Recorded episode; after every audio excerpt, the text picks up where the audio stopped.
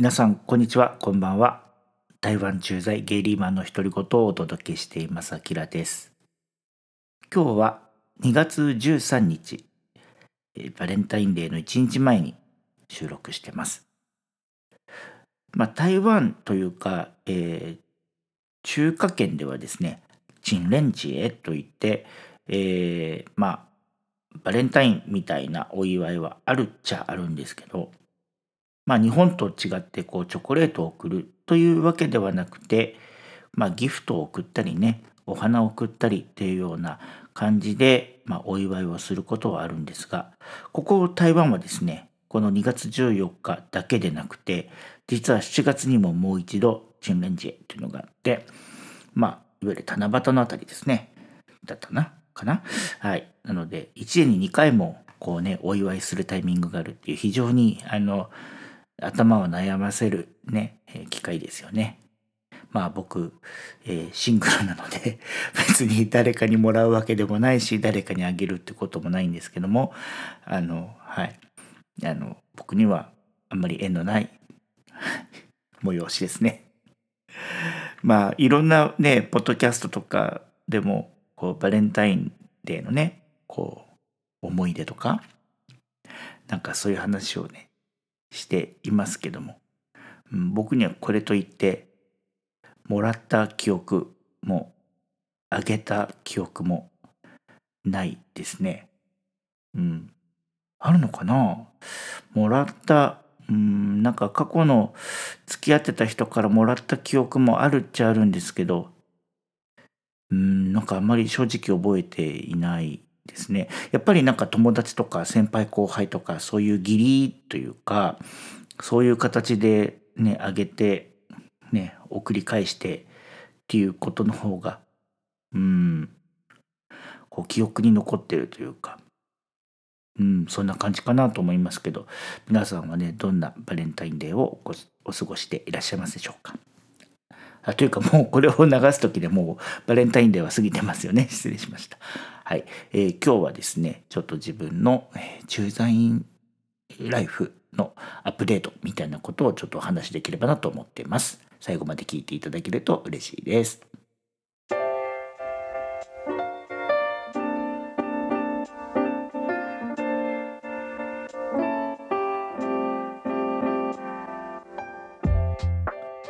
台湾駐在ゲイリーマンの独り言このポッドキャストでは台湾に駐在員として暮らす40代の独身ゲイが台湾の日常や暮らしぶりそれから LGBTQ 関連についてつぶやくポッドキャストとなっております。はい、ということで今回は2月の第3週の配信ということでですねあの月の第3週は、まあ、駐在員ライフ、ね、駐在員の事情とかえ仕事キャリア、えそんなことについてちょっと思うままにお話ししようかなという、えそういう週にしようと思っているんですが、はい。えーと、今日はたまたま、まあ、あの先週ね、えタイはバンコクに、え出張に行っていた時にちょっとした、まあ、あのキャリアに関するね、えー、話を、する機会があったので、まあ、それをねちょっと、まあえー、美貌録って言ったらちょっと言い過ぎかもしれないんですけどもちゃんと自分の心に留めておこうというような、まあ、話をできたのことがあったので、まあ、それについて今日はちょっと話しようかなと思っています。はい、あの僕のポッドキャストをこうずっと聞いてくださっているリスナーの方にはもしかしたら、えー、聞き覚えがあるということなんですけどもまあ僕もねあの台湾に駐在して今5年目になりましてもういよいよね本当に次のキャリアというか不妊地も含めてなんですけどもあの決めていきたいなと。でまあ過去ねこの、6ヶ月の間もうちょっと前かな、えー、去年の夏ぐらいにいろいろ思い悩んでたりとかね。ちょっとこう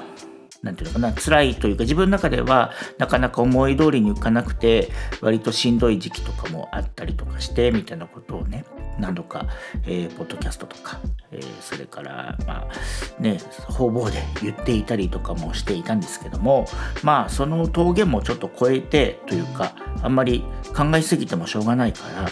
こう、まあ、仕事に専念したりあとはまあ休みを取ってねこうリラックスしたりとかしてあんまりこう将来のキャリアのことを真剣に考えることをちょっと遠ざけてたこともあったんですね。でまあこの年明けもまあそんな感じでまあ仕事をしながらねまあ心のどっかには気に留めていたけれどもあんまり深く考えないようにしてこう時を過ごしてたっていう感じなんです。でこの間その先週か、うんとタイに行った時にあのまあそのうちの会社のまあイベントがあったのでこうまあこの台湾チームだけじゃなくて、えー、まあシンガポールを拠点に置くチームだったりまあ他にもね、えー、中国とか、えー、韓国とか、えー、そういったチームもあのこのイベントには参加していて結構ほんと久々にうんと直接顔を合わせてこう挨拶したり話をするっていう機会ができたんですね。うん、で、えっと、その中で、えっと、中国市場の、えっとまあ、社長がですね去年の秋ぐらいにバトンタッチをしてもともとシンガポールにいた、社長が中国にあの赴任になってで、まあ、その人がまあ、えっ、と、まあ、女性の方なんですけどね、えっ、と、フランス人の。で、えっ、と、その方も、あの、久々に、あの、まあ、タイに来るっていうことで、で、僕はまあ、その人の名前は知っていたんだけれども、こう、直接、あの、会って、こう、なんか、ちゃんとお話をした記憶が僕はなかったんですね。というのも、えっとそう顔を合わせてたし多分挨拶はしたかもしれないんだけどみたいな感じでだったんですけど、まあ、そのぐらいのこう、まあ、関係はそんな深くない、まあ、社長なんですけども、えー、その人もタイに来ていてでまああのまあ、目があって、まあ挨拶をしたんですねでまあと思ったらなんか僕が挨拶する間もなく彼女の方からあの僕に声をかけてくれて「あそうアキラあなたとちょっと話さなきゃいけないのよ時間作れる?」って、まあ、ダイレクトに来たんですよね。であまあ僕の中では「え何の話するんだろう?」って最初一瞬戸惑ったんですけどそんなね野暮なことで「何の話ですか?」なんて聞く人はまあいないので「あ分かりました」とか言ってでまあまあ何日以降でしたらとまあ、自分のアポイントメントもほぼほぼ終わるので、えー、時間が取れると思いますって言ってでじゃあ、まあ、じゃああの連絡ちょうだいみたいな話になったんですね。で、まあ、その数日後また同じ、まあ、イベントの会場で、えー、彼女と再会しましてでその時に「あいつ時間作る?」みたいなことをまた言ってくださったのであなんか本当にこの人僕となんか喋りたいんだと思ってでまあその、まあ、日時を彼女と会う時間を作りつつ僕もなんか何の話をこの人は僕としたいんだろうって思いながらもあもしかしたらこれって自分の仕事次の、えー、仕事のことを話したいって言ってくれてるのかなとか思ってちょっとねあのうんえーまあ、予想したんですよ。でぶっちゃけ言うとうんとまあ、彼女は今その中国市場の、まあ、社長ということで、まあ、拠点が上海にあるんですね。で、えー、これもしかして上海で一緒に仕事しないっていうお誘いが来るのか否かみたいな風にちょっとよぎったんですけどいやでも僕はぶっちゃけ言うとその中国市場に関して言うとうんちょっと手に負えないというかうんなんかトゥーマッチかなって思っていてまああのもちろんその自分のやってる仕事の中で中国市場をこうもっともっと伸ばすみたいな仕事っていうのはうん大変こう何て言うんですかね面白いというかなかなかこう普通にやっているとなかなか任されるような仕事ではないと思っているのでそういう機会がいただけるのであればもちろん光栄なことではあるんだけれどもただやっぱりその難しさとかも分かっているしそもそもやっぱり台湾でも苦労してるその言葉の問題っていうのが中国市場だとよりそれがあの顕著になるというかもう明らかにですねその市場の大きさとかスタッフの数とかいろんなことを考えるととにかく中国語が喋れないことには多分絶対仕事にならないだろうなっていうふうに思うようなまあなんとかマーケットなんですよね。だからこうそんなことをもし声かけられたら僕なんて答えればいいんだろうみたいなちょっと不安というか、うん、なんか自分もこれ相当準備しとかなきゃいけないのかななんて思ってこういろんな話ができるのは嬉しいけれども一方でなんか不安の方がちょっと先行しちゃうみたいな、えそんな、まああのまあ、ミーティングをね設定することになったんです。でちょっと僕も不安になったのでこういくつかね自分の思い当たるその、えー、連絡先にちょっとなんか知ってるのかなとか思って連絡したんですけどまあ誰もその僕が問い合わせしたにもかかわらずみんなよく知らないと。だから誰かがその彼の彼女に対してねこう僕とミーティングを設定してくれとお願いをしたわけではなさそうでそうなんだとまあどういう風の吹き回しなんだろうとか思って、えー、まあとにかくねその彼女とのミーティングに臨んだわけです。でまあいろいろねこう話をこう探り探りというか、うん、していたんですけどもまああの要はねなんか結局はまあ僕のこう、うん、自分の思いとか、うん、この会社にどうやってどういうことを今日なんだ貢献できるかっていうことを、まあ、自分の中ではアピールをしていたんですね。でま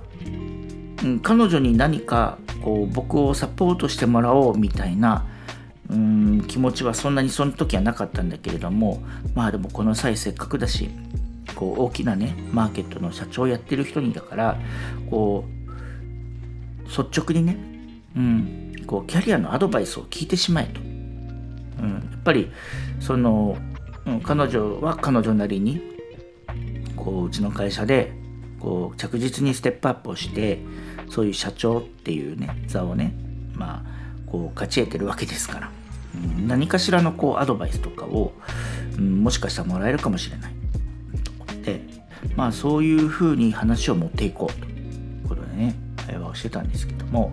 まあその中でねこう彼女から言われたいくつかのアドバイスの中ですごくあそっかと腑に落ちた言葉が一つあって、まあ、それがね、えー、あのアンチフラジャイルっていう言葉だったんです。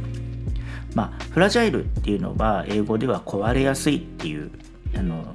まあ、形容詞なんですけどもそれにアンチっていうふうにつけると、まあ、壊れにくいとかね、うん、そういう意味になる言葉なんですね。でまあうちの会社でよくこのアンチフラジャイルっていうのは、まあ、いろんなところで使ったりしていたんですけども、まあ、彼女はその僕の、まあ、会社の中でのキャリアについてアンチフラジャイルになりなさいと。要はあの、まあ、壊れにくいというか、まあ、壊れにくい人材っていうとすごくこううんなかなか 分かりにくいんですけどももっともっと説明をちゃんとするとこうあの一つだけの分野で活躍するのではなくて複数の分野でプロフェッショナルになっておけばいざ自分のキャリアがこう少し見えなくなっても違う方向で自分のキャリアが歩めるよ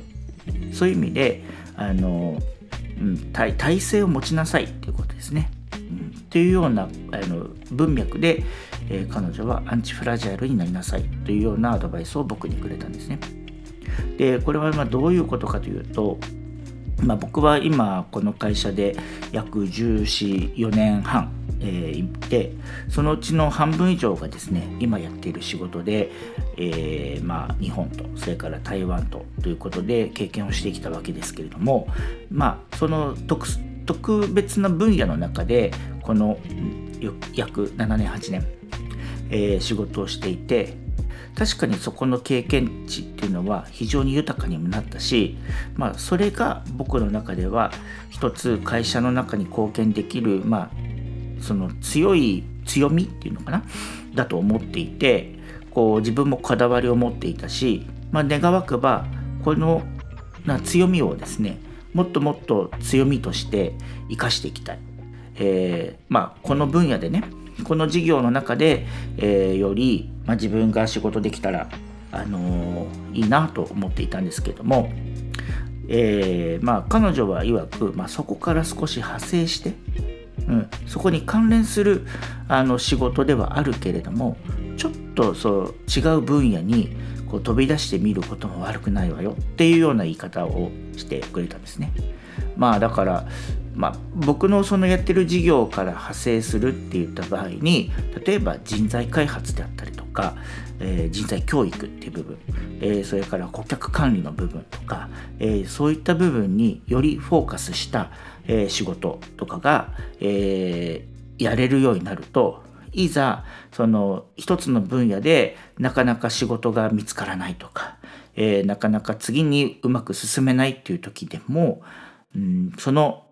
ちょっと違った分野のところであればいくらでも需要とか、まあ、仕事を作っていけるしそういった部分が必要とされている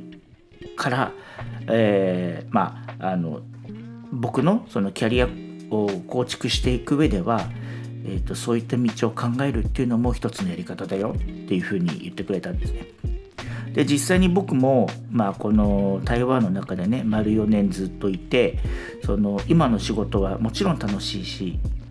さっきも言いましたけどこの仕事をずっと続けていくことの方が割とうん会社にこう貢献できる、まあ、一番の強みだと思っていたけれどもでもいざじゃあそれにこだわって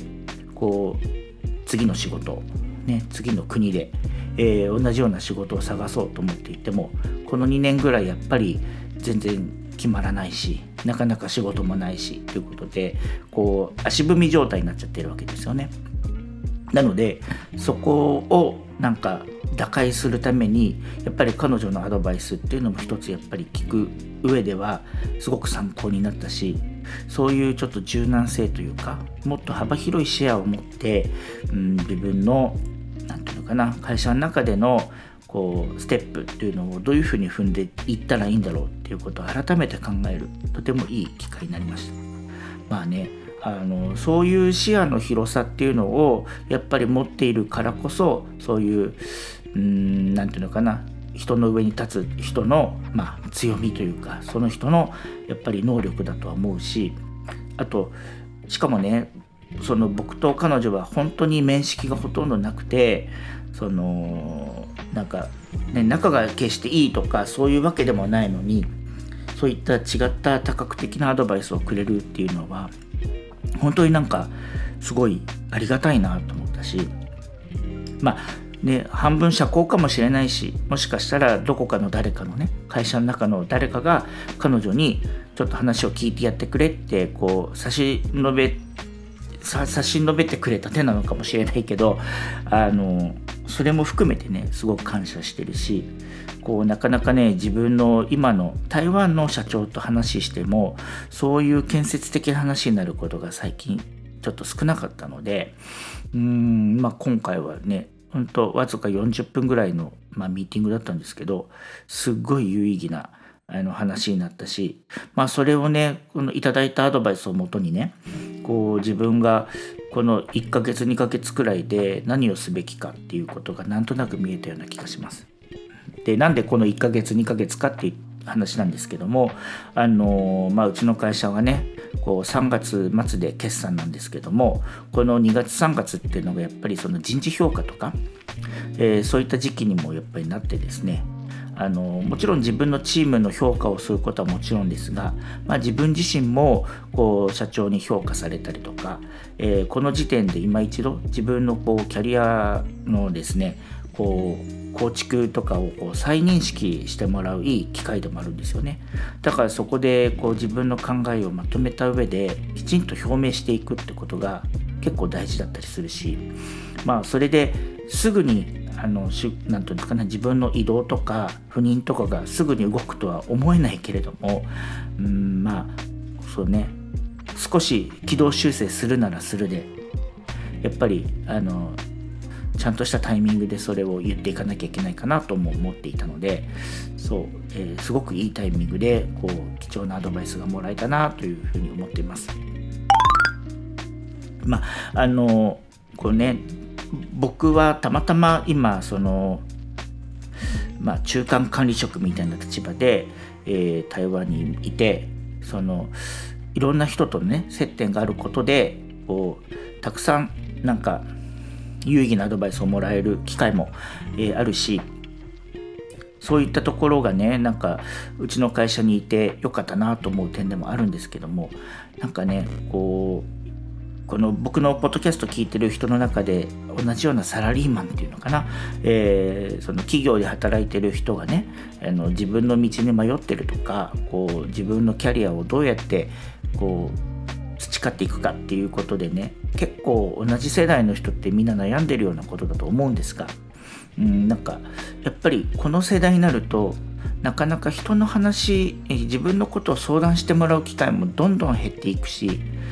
むしろその後輩とか自分のチームのその人からねこう相談を受けるような立場になっていく人のが大勢多いと思うんですがうんなんかこうまあ中間管理職だからこそねこう対なんか自分のこの人だなと思うような人のアドバイスをもらえるっていうのはまだまだこの40半ばにしても有効なことだなと思ったし、えー、そういうことがねこういろんな人にもこういい機会が与えられるといいなっていうかもっとね自分の胸を開いていろんな人に話を聞いてもらって、えー、いろんなアドバイスをもらうっていうことが、うん、やっぱり、うん、この年になったからこそ、えー、とっても重要なことなんだなっていう気づきをもらいました。うん、なのであのそう、まあ、全員自分の先輩全員がねいい人とか必ずしも自分にとって有益なアドバイスをくれるとは限らないけれどもうんまあでもねこう思い切って話をしてみる。それからあの本当ね自分のこうこだわりっていうものも少し横に置いてねあの話をしてみるっていうのも、えー、大事だなというふうに改めて思いました。はい、今日は本当に、えー、真面目な話だけで、えー、終わりそうなんですけども、はい、そんな、え、まあ、アンチフラジャイルですね、え、壊れにくい、えー、そんな人材になっていこうじゃないかという、えー、決意表明というか微暴録のための、えー、ポッドキャスト収録になってしまいました。え、本当に、え、つまんない内容でごめんなさい。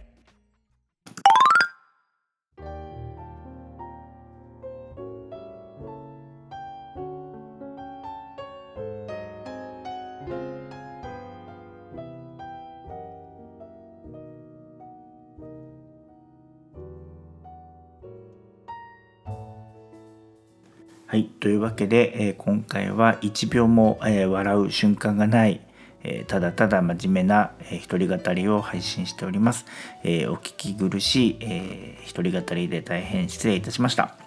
えこのポッドキャストでは、え皆様からの、えお便り、それからコメントを、えお待ちしております。え番組の概要欄にございます。えー、Gmail アドレスもしくは、えー、Google の、え、お便りフォームまでご意見等々いただけますと大変励みになります。よろしくお願いいたします。えー、さて、えー、次週なんですけれども、えー、こちらはですね、えー、これはコラボ会じゃないですね。なんて言ったらいいのかな。えー、テーマで、えー、テーマに沿って、えー、トークをしていくテーマコラボ企画にですね、えー、私、台湾キラも乗っかって、えー、お話をしようかなと思っています。あのー、肋骨パキオのパキラジさんのね、えー、旗振りのもと、え、なんと僕のポッドキャスト入れて11番組がですね、同じテーマで話す、え、企画ですね、えー、はい、こちらを来週お届けしようかなと思っております。はい。今後 Twitter 等々で、どんなコラボ企画なのかっていうことが、情報出ていくかと思います、えー、ぜひそちらもチェックしていただいてそれからね来週ですねあの他の10番組と聞き比べてね、え、どんな感じなのかということを楽しんでいただければと思います。はい。それではまた次週皆様お目にかかりましょう。バイバイ。